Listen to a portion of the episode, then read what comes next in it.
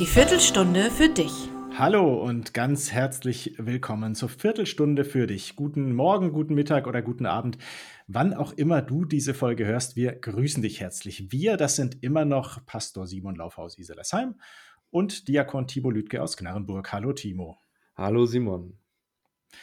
Und wir befassen uns heute mal wieder mit einer, ja, einer ganz bekannten Geschichte, die wahrscheinlich vielen gut im Ohr ist, ähm, aus verschiedenen Zusammenhängen und die wir jetzt ja ausnahmsweise auch einmal ganz vorlesen, weil es eben eine Geschichte ist, die in sich äh, geschlossen ist, aus dem Matthäusevangelium Kapitel 14. Jesus war mit den Jüngern zusammen, beziehungsweise mit einer großen Volksmenge und dann heißt es, Jesus drängte die Jünger in das Boot zu steigen und vor ihm ans andere Ufer zu fahren, bis er das Volk gehen ließe. Also es geht um den See Genezareth. Und als er das Volk hatte gehen lassen, stieg er auf einen Berg, um für sich zu sein und zu beten. Und am Abend war er dort allein. Das Boot aber war schon weit von Land entfernt und kam in Not durch die Wellen, denn der Wind stand ihm entgegen. Aber in der vierten Nachtwache kam Jesus zu ihnen und ging auf dem Meer. Und da ihn die Jünger sahen auf dem Meer gehen, erschraken sie und riefen, es ist ein Gespenst, und schrien vor Furcht. Aber sogleich redete Jesus mit ihnen und sprach, Seid getrost, ich bin's, fürchtet euch nicht. Petrus aber antwortete ihm und sprach, Herr, bist du es, so befiehl mir zu dir zu kommen auf dem Wasser. Und er sprach, Komm her. Und Petrus stieg aus dem Boot und ging auf dem Wasser und kam auf Jesus zu. Als er aber den starken Wind sah, erschrak er und begann zu sinken und schrie, Herr, rette mich. Jesus aber streckte sogleich die Hand aus und ergriff ihn und sprach zu ihm, Du Kleingläubiger, warum hast du gezweifelt?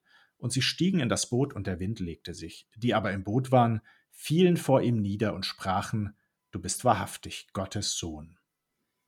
Jo, Timo, und du hast gleich mal einen Aufreger. Aufreger. Ja, die Geschichte scheint ja etwas zu provozieren in uns, etwas auszulösen. Aber was ist das? Was für Wünsche vielleicht? Was für Wünsche werden da ausgelöst in uns? Wünschen wir uns vielleicht einen Glauben, der sich aufs stürmische Meer hinaus wagt? Ein Glaube, der einfach nicht untergeht, was auch da kommen mag?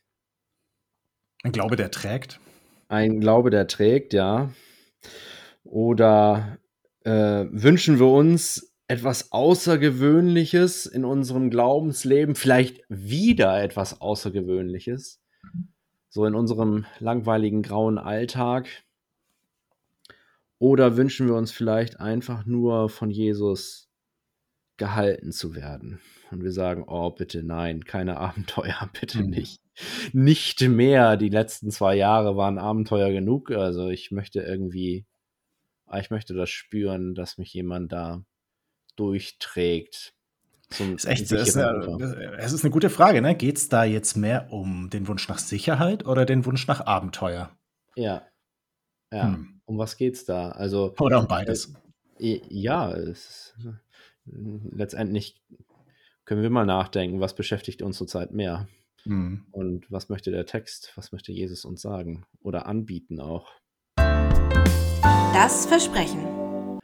Also ich kann jedenfalls anbieten, in meinem ersten Punkt eher den einen Akzent betont zu haben, nämlich ähm, so diesen Aspekt, äh, was uns motiviert oder wie wir, also ja, eher so diesen, diesen Punkt des Abenteuers, des Risikos. Ich habe das mal so genannt, mit Jesus können wir über uns hinaus wachsen.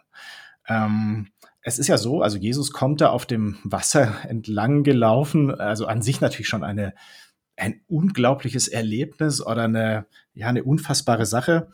Und ich habe mir dann so gedacht, naja, es ist ja für Petrus, genauso wie die anderen Jünger, jetzt auch nicht das Naheliegendste zu sagen, äh, das will ich auch machen. Also so, das will ich auch probieren. Aber, aber Petrus, er traut sich. Und indem er auf Jesus blickt, äh, traut er sich, alles zu. Also er, das ist ja was, was im wahrsten Sinne des äh, Wortes übermenschlich ist. Und in diesem Moment denkt Petrus, hey, also mit diesem Jesus kann ich es tun, weil er seine Macht sieht, weil er ihm glaubt, ihm vertraut.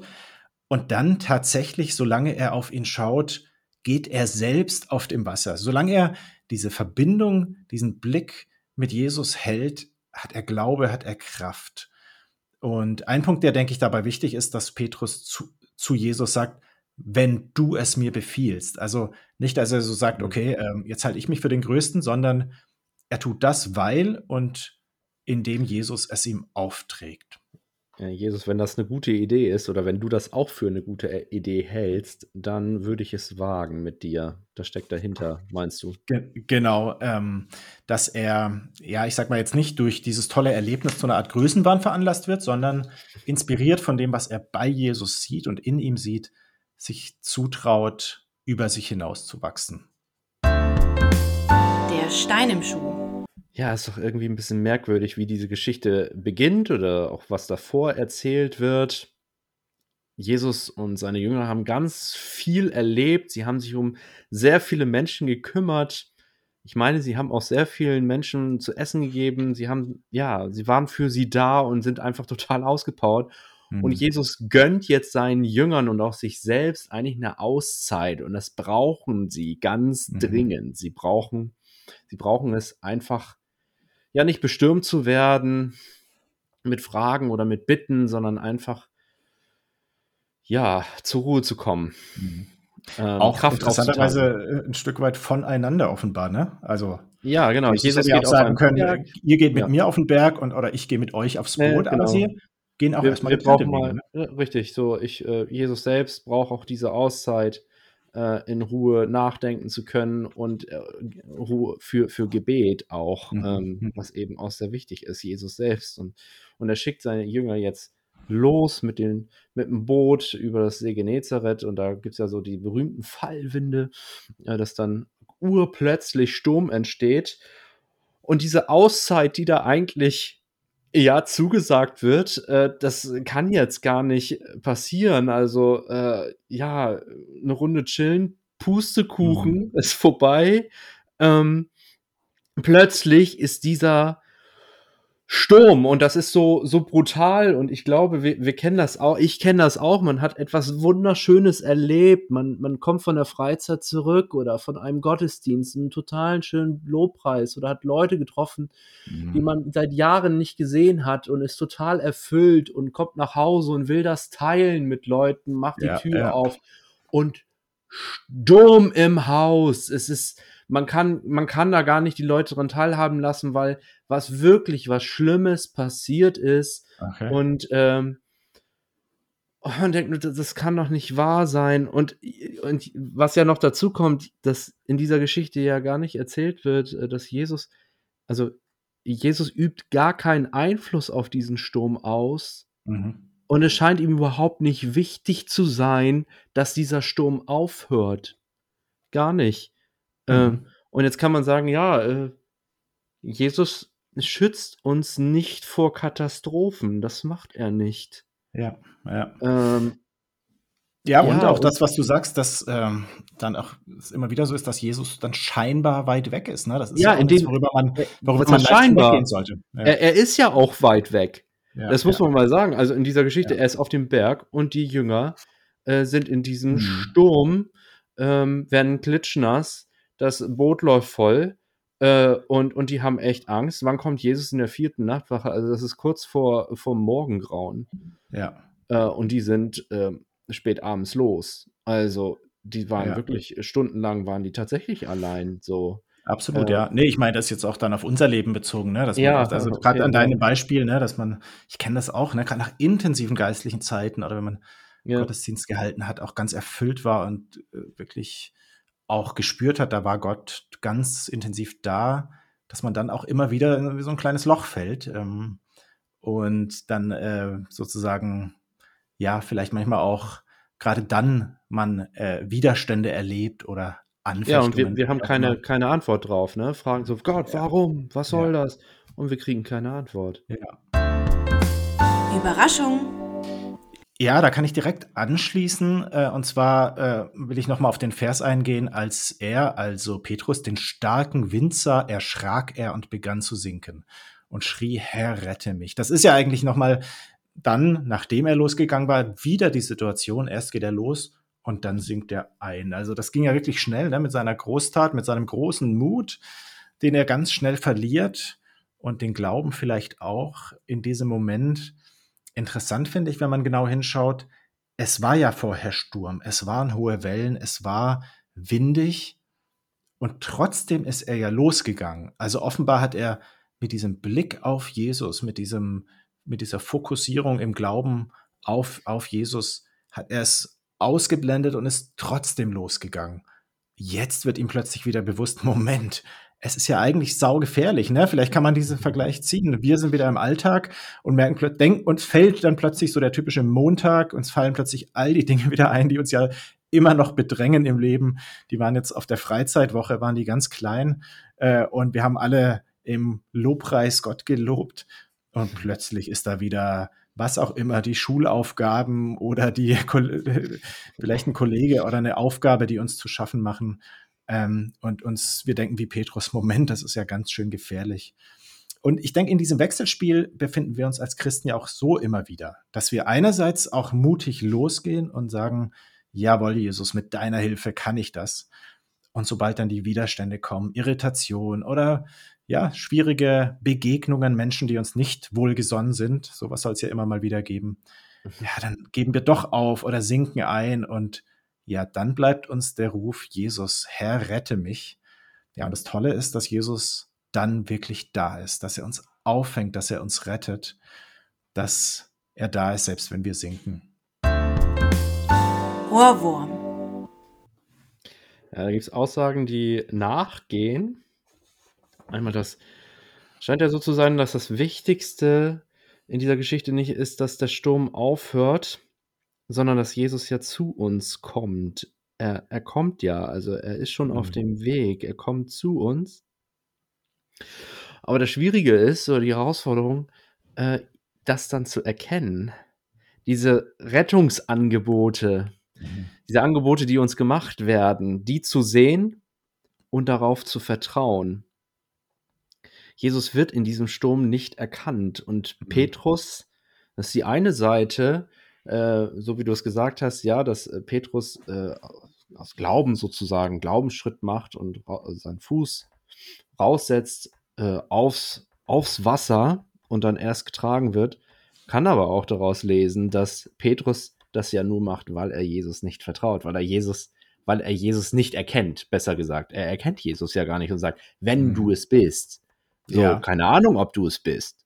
Mhm könnte jetzt auch, keine Ahnung, vielleicht machen mir was vor oder, oder so.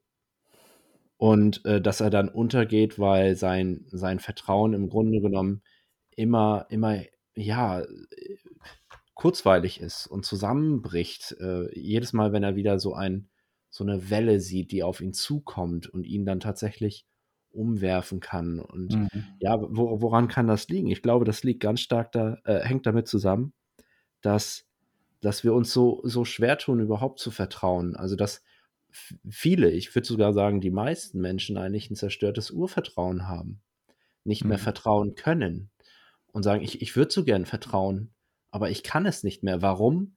Weil mein Vertrauen frühzeitig kaputt gemacht wurde mhm. von Menschen. Und, und dass Jesus letztendlich dann sagt, so, ja, du Kleingläubiger, das ist keine Anklage, so würde ich das nicht, so lese ich ja. das nicht, sondern mehr so ein, ja, wirklich aus Mitleid, so, Petrus, wer war das? Wer hat dein Vertrauen so kaputt gemacht, mhm. Mhm. dass du mich, mich nicht mehr erkennst in deinem Leben? Also wie ein Kind, was, was lernt, Vater zu vertrauen und äh, auf, auf eine Schaukel, äh, auf eine Rutsche hochsteigt und, und oder fragt, Papa, fängst mich auf, wenn ich, ja, wenn ich springe? Ja. Und ihr Vater natürlich, spring in meine Arme und das Kind springt in die Arme, aber was würde passieren, wenn, wenn der Vater einen Schritt zurück macht, die Arme wegzieht mhm. und das Kind klatscht auf den Boden? Dann wird dieses Vertrauen zerstört. Ne? Das Vertrauen wird zerstört. Und ja. ich glaube, dass, dass viele Menschen das erleben, wo jemand seine Hand weggezogen hat und man ist selbst hingeknallt. Ja. Vertrauen wurde ausgenutzt, missbraucht und ohne geringste Scham und man stand da, ähm, fühlte sich blamiert und der Glaube war, ja. war kaputt. Und der Punkt ist ja, Timo, wir, ja. dieses Vertrauen wird nur repariert. Äh, Gott kann es nur reparieren, wenn wir dann ja. tatsächlich die kleinen Schritte aus dem Boot gehen und uns von ihm fangen lassen. Weil nur so erfahren und lernen wir, dass wir im Vertrauen können. Ne? Ja, also genau. Das, Im Grunde genommen steht hier ein Angebot an jedem von uns, es kann heil werden. Also Ja, Jesus ist ja, da und er ja. bietet Heilung an. Ja, ja. Butter bei die Fische. Ja, ich finde, das wäre jetzt eigentlich schon das perfekte Schlusswort gewesen. Ähm, das wirkt wirklich nach und ich glaube, das ist auch eine ganz tiefe Einsicht aus dieser Geschichte, ne, dass es da im tiefsten wirklich um Urvertrauen geht, dass Gott uns wieder neu, neu schenken will. Ich, ja, stelle trotzdem nochmal den Bezug her, sozusagen zum Gesamtblick auf die Geschichte. Ähm, ja, worum geht's sozusagen? Wie kann man vielleicht auch so die, die allgemeine Aussage dieser Geschichte zusammenfassen? Ähm, oft ist es ja so, man merkt das beim Blick auf den Schluss. Und da äh, passiert ja Folgendes, dass die Jünger um Petrus niederfallen und sagen, du bist Gottes Sohn. Das heißt, hier geht es schon darum zu zeigen, wer ist Jesus, wer ist Jesus für die Menschen, für die, die ihm folgen, die ihm vertrauen, was macht ihn aus. Ähm, jetzt ist das aber nicht so, ja, so auf den ersten Blick erkennbar, äh, wie man vielleicht denkt. Ähm, man könnte ja so auf den ersten Blick denken, äh, es geht hier darum, ihn als starken Helden zu präsentieren, seine Macht, seine Allmacht zu betonen. Er ist der Herr über die Schöpfung. Ne? Wer den Sturm, wer sozusagen die Elemente beherrscht, der ist der Herr über die Schöpfung.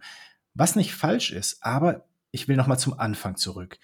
Da heißt es ja, Jesus zwang oder er drängte die Jünger ins Boot zu steigen. Und man muss sich fragen, warum er das eigentlich tat. Und dafür ist es wichtig, nochmal zu schauen, was hat, ist vorher passiert. Da hat Jesus 5000 Menschen oder noch mehr satt gemacht. Und alle, die dabei waren und auch alle, die es dann gelesen haben, die ihr Altes Testament, ihre hebräische Bibel kannten, wussten, das ist was, was eigentlich früher Mose gemacht hat. Das haben alle erwartet von dem großen Messias, der sein Volk in die Freiheit führt, der ja, der ein König ist, der mit Macht sein Volk befreit. So. Das heißt, alle waren jetzt eigentlich darauf gepolt zu sagen, jetzt wird er gekrönt. Jetzt kommt unser Messias, den wir aufs Schild heben, der uns mit Schwert und Schild von den Römern befreit und so weiter. Der all unsere Probleme Deshalb, löst. sozusagen. Genau, genau. Also Ja. wirklich Superman, der jetzt durchgreift. Deshalb musste Jesus an dieser Stelle sagen, Moment, stopp. Ich gehe auf den Berg, ich gehe beten, ihr geht aufs Boot, ihr geht, ich schicke euch in den Sturm. Um mit dieser Erwartung, ja, erstmal zu brechen und zu sagen, ja, ich bin der Retter, ich bin der König, ich bin der Erlöser, aber ganz anders, als ihr es denkt. Und das will ich euch jetzt zeigen. Ich will der sein, der mächtige Retter, dem ihr aus, aus dem Grunde eures Herzens vertrauen müsst und vertrauen könnt, der euch auffängt, wenn ihr fallt, der für euch da ist, wenn ihr im Wasser versinkt, der euch liebt, der ja euer himmlischer Vater ist. Also das ist sozusagen der gesamte Bogen und diesen Jesus, den beten sie dann an als Gottes Sohn. Jo, ich glaube, wir haben eine Runde gedreht, haben das Mhm. Ganze umrundet, Timo. Vielen Schöne Dank. Geschichte. Also ich Ja, nehme für mich ganz viel Ermutigung mit. Wir hoffen natürlich sehr, dass ihr das auch tut, dass ihr vielleicht kleine Schritte aus dem Boot tut oder wenn euch zurzeit mehr danach ist, auch wissen könnt, ihr seid in dieser Hand von Gott, seid ihr geborgen und könnt euch sicher fühlen. In diesem Sinne, seid gesegnet und behütet die ganze Woche. Bis zum nächsten Mal. Ach so, nächste Woche ist eine Woche, Timo, ich glaube, ich habe es dir noch gar nicht äh, gesagt. ich bin auf Fortbildung und äh, deshalb äh, müssten wir eine Woche aussetzen. Genau. Machen wir das so. Ja. Und freuen uns umso mehr auf übernächste Woche. Bis dahin. Tschüss. Tschüss.